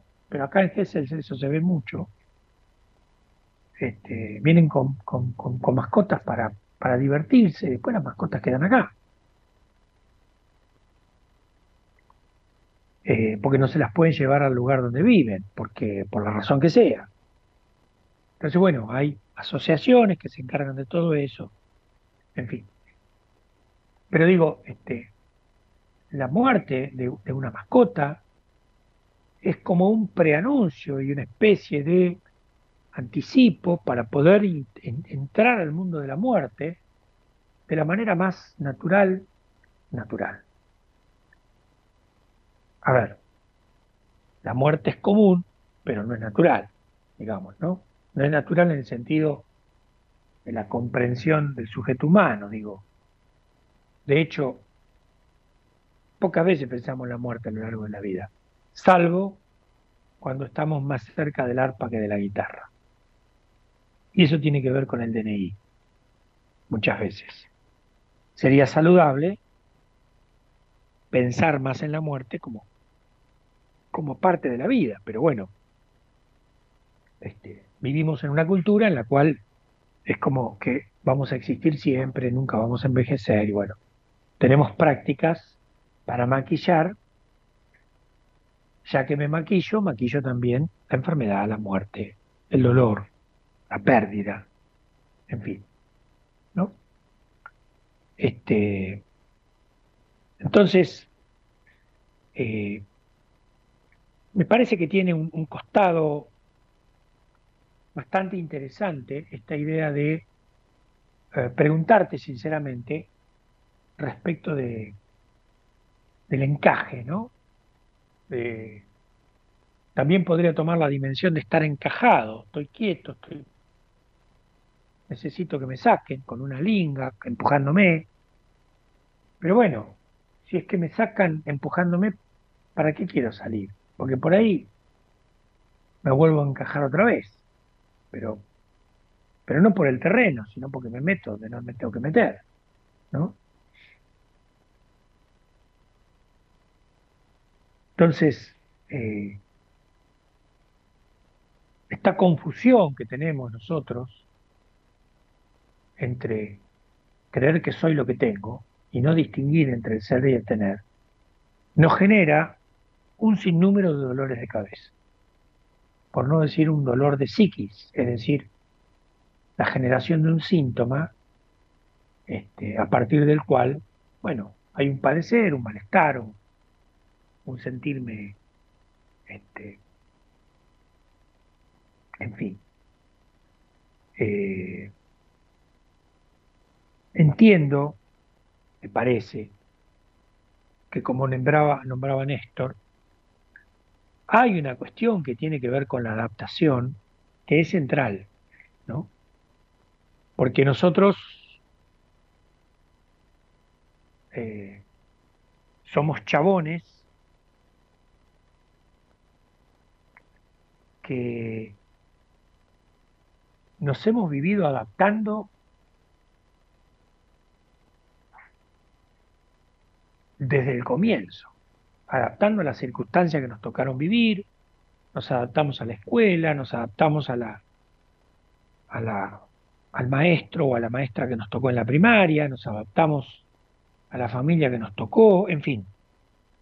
Y esta adaptación este, va de la mano de un concepto cultural que tiene que ver con la normalidad, porque la palabra anormal nos nos asusta y no queremos parecer como anormales, ¿no? Pero ¿qué pasa cuando la normalidad es una costumbre que tiene que ver con una época, con un tiempo, ¿no?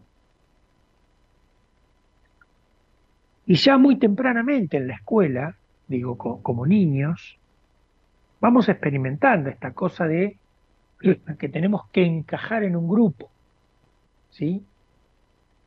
Y nadie se pregunta por las condiciones de partida, por la estimulación este, emocional.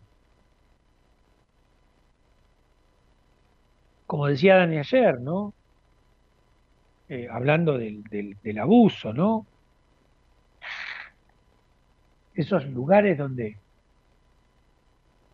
el maltrato y la violencia no ejercida sobre el sujeto, pero vistas por los ojos de ese niño, ese también es un abuso que a la hora de intercambiar con el mundo juega un rol muy importante. Entonces, esa normalidad eh, que es una tendencia natural de las instituciones, no digo que esté mal, porque digo, si no hubiésemos institucionalizado algunas cuestiones, probablemente no estaríamos acá. Lo que pasa es que la otra parte no la aprendimos muy bien, es decir, la parte de la crítica. Somos muy poco críticos, es decir, crítico en el sentido de criba, de cribar, de zarandear, de darme cuenta cuando un concepto, una práctica, una acción, bueno, formó parte de una época y ya no sirve más. Porque bueno, otras son las preguntas del tiempo que nos toca vivir. Entonces, este, cuando uno habla con gente que, se estancó en, en, los tiempos idos y que no tiene apertura por los tiempos por venir, ignora que también él, en algún momento, fue el renacer de un status quo establecido. Pero bueno, esta cuestión conservadora que tenemos hace que todo lo nuevo sea malo, tampoco todo lo nuevo es bueno, pero digo, falta el discernimiento, falta la crítica, la criba, falta zarandeo y para eso hay que tomarse tiempo. ¿No? O sea, no nace por generación espontánea. Vuelvo sobre un concepto filosófico este, que es el pelotudeo existencial.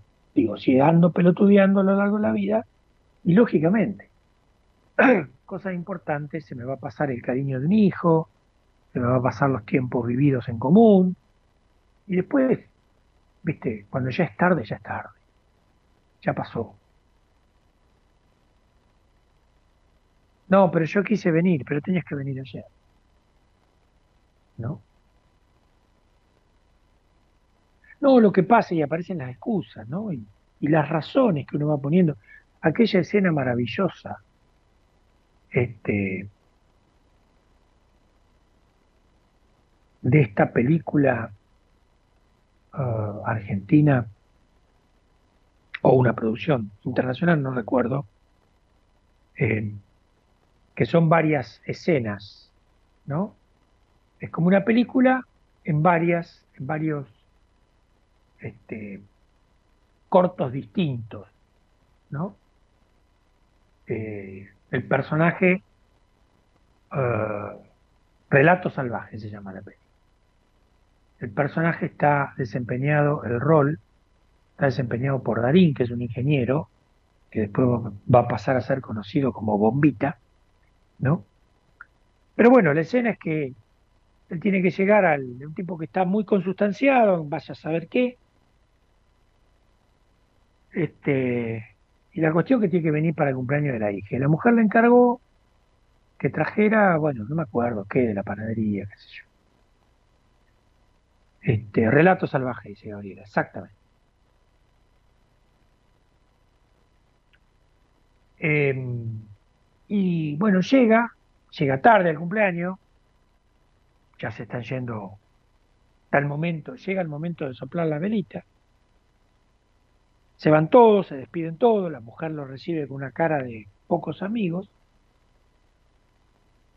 Entonces pues se ponen a hablar y él le trata de explicar y ella en un momento le dice, está lavando creo que los platos, está de espalda o se da vuelta, no, no recuerdo la escena bien. Y ella le dice, mira, yo ya estoy cansada. Él es un ingeniero que trabaja en explosivos, bueno.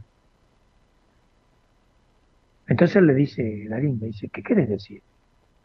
Ella le contesta, el ingeniero sos vos, calculalo. ¿No? Está muy buena esa escena. ¿no? Entonces en ese mundo de excusas que uno se va fabricando, donde uno se pregunta y se responde, no, no hay interacción, no hay la escucha del otro, me escucho a mí mismo, los quilombos que yo tengo, en fin. ¿No? Ah, ahora entiendo, Gabriela Canal, fíjate vos que lenteja soy, ¿no? Cuando yo dije de que me gusta correr en rally, dice voy de copiloto. Bueno, sabés que el copiloto tiene que manejar el mapa, esos serías mis ojos. Este, Néstor Verón dice, el tener no tiene nada que ver con el afuera que con el adentro. Digo, tengo para demostrarle al otro que soy a partir de lo que tengo. No, no estoy hablando de cuestiones materiales, sino estoy hablando de, cuando la gente se, se etiqueta, ¿no? qué sé yo, tiene un malestar y dice, tengo, no dice tengo tal cosa, que yo, tengo, no sé, tengo pensamientos este, que me molestan todo el día. Dice, soy pensamiento. Y no es así. No porque yo lo diga, porque en realidad esa persona es quien es, es quien fue, es quien está siendo y es quien se anima a ser. Y eso no lo va a cambiar.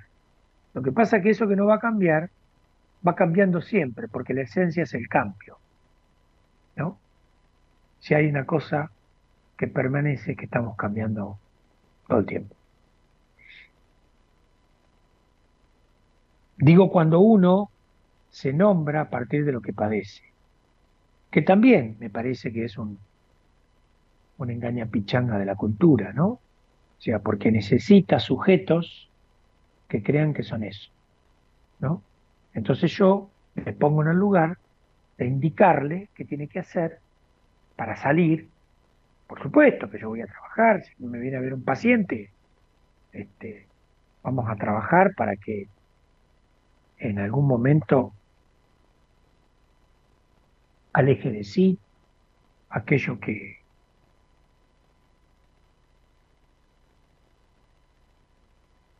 que le hace sentirse muy mal, ¿no? Pero bueno, también uno vive la tentación de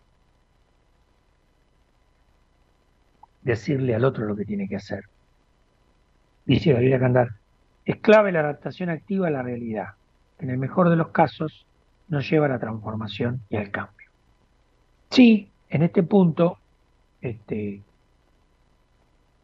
tenemos un problema, Houston, que es que el ser humano nunca se termina de adaptar completamente. ¿Por qué? Porque diría que somos desadaptados por naturaleza, por naturaleza humana. Este que, ¿Esto qué quiere decir? Que eh, hay detrás de la adaptación, que es lo que las instituciones, sobre todo la institución escolar, es la que ha tratado de, hacer, por lo menos en el tiempo que yo conozco del desempeño de la escuela, no logra terminar de este, adaptar a todos, porque lo que tendría que hacer sería reducir a algunos, y para reducir tiene que desconocer la singularidad. Por supuesto que la convivencia y aprender a convivir es otra cosa y que uno se va adaptando a distintas circunstancias de la vida. Es decir, entiendo la adaptación en este punto como si el día de mañana dejo de percibir lo que percibo económicamente, probablemente tenga que reacondicionar, readaptar mi modo de vida, acorde a lo que percibo. Pero yo estoy hablando de otra adaptación, de la adaptación como este, pertenecer a un lugar que no es el mío. Entonces, digo, fíjense, ¿no? Las respuestas de los maestros a veces que damos, ¿no? Cuando, cuando llevamos un niño a, a una escuela, ¿no? Y venimos contentos porque por ahí el, nos dijeron que, el niño se adaptó rápidamente, digamos, ¿no? ¿Y qué rápidamente? ¿Qué sé yo? ¿No? A veces tiramos por la borda quién es ese sujeto y el tiempo necesario, ¿no? Eh, la condición humana es una condición como desajustada, como desadaptada, en el sentido de esto que decía hoy, ¿no? De que el lenguaje y, lo humano, profundamente humano, no siempre lo que digo es lo que quiero decir, ¿no? Entonces ahí hay algo que no se trabaja solamente con adaptar y disciplina, sino que hay que tomarse un tiempo para tratar de que el sujeto, en este caso preocupado por tener una transformación, como, como decía este, Gabriela, este, pueda conocer la finitud de esto humano, que es grandioso por un lado, y por otro lado nos mete en un quilombo bastante importante, ¿no? Porque el lenguaje hace de la suya, ¿no? El, digo, lo, el lenguaje que atraviesa lo humano, ¿no? Se entiende claramente. No todo lo que digo es lo que quiero decir. Esto lo, lo podemos comprobar eh, diariamente, ¿no? Eh, cuando yo estoy limitado por distintas circunstancias, pero me doy cuenta que no le puedo decir a alguien lo que realmente pienso decir a alguien por las razones que sea. Y acá no estoy diciendo que está bien o está mal, eso. Y lo que el otro escucha, escucha de mí algo, pero bueno, la idea crítica es que yo pueda poner en crisis lo que el otro me está diciendo, porque en realidad me dice lo que, lo que siente o me dice lo que yo quiero escuchar. Y en toda esta cuestión de malentendidos se construye las relaciones humanas. Y cuando la gente llega a terapia, llega, vamos a ponerlo en estos términos, por malos entendidos. Uno de esos malos entendidos, entiendo, es pasa por encajar.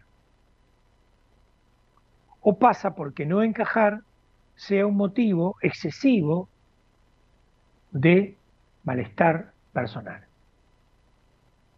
Entonces, dicho de otro modo, cuando uno trata de encajar, renuncia elípticamente o subrepticiamente o silenciosamente o escondidamente a lo que uno tiene para mostrar.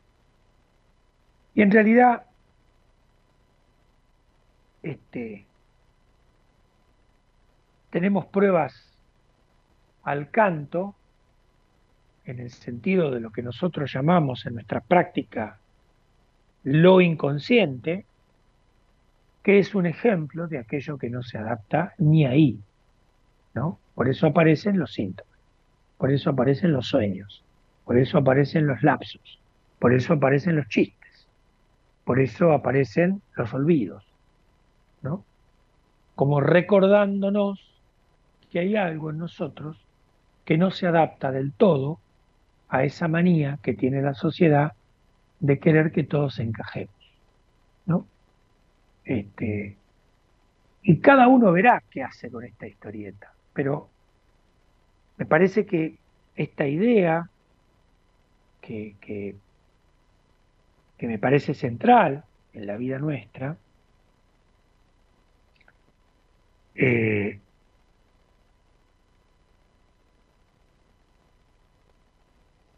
cuando se espera que uno se adapte a determinadas cuestiones que son esenciales a la, personalidad de cada uno, diría que la adaptación iría en este punto en contra del desarrollo personal que cada uno tendría que desenvolver. Y ahí lo podríamos llamar el rol. ¿Qué vine a hacer al mundo? A desempeñar este rol. ¿Y cuál es el rol? Y mostrarme como soy. ¿Y cómo me muestro como soy? Y bueno, a veces acertando, a veces no acertando, equivocándome y aprendiendo de los errores. Es decir, porque no, no quiero vivir en una caja, no quiero vivir encajonado, no quiero vivir encajando, porque en realidad es como la cobertura y el precio que tendría que pagar para encajar sería dejar de ser. Y de lo que se trata, entiendo, es que uno vaya teniendo un criterio, una mirada crítica de las propias acciones para poder encontrarse con aquello que nos constituye. Y repetimos algo que dijimos hoy, que tienen que ver con los sueños, que tienen que ver con los deseos, que tienen que ver con, con los vínculos. Y todo hecho a medida de cada uno. Pero la medida de cada uno, quien tiene la respuesta sos vos. Así que, este, encajar o no encajar, esa es la cuestión. Y la respuesta la tenés vos y tu experiencia. Y lo que has vivido. ¿Te animás a escribir una historia distinta? Bueno, eso es lo que te deseo en esta noche. Gracias por estar ahí, gracias por estar en buenas compañías. Gracias Gerardo, gracias Eloísa. Y nos encontramos, creo que el 20 es el próximo encuentro que tengo con ustedes. Que descansen.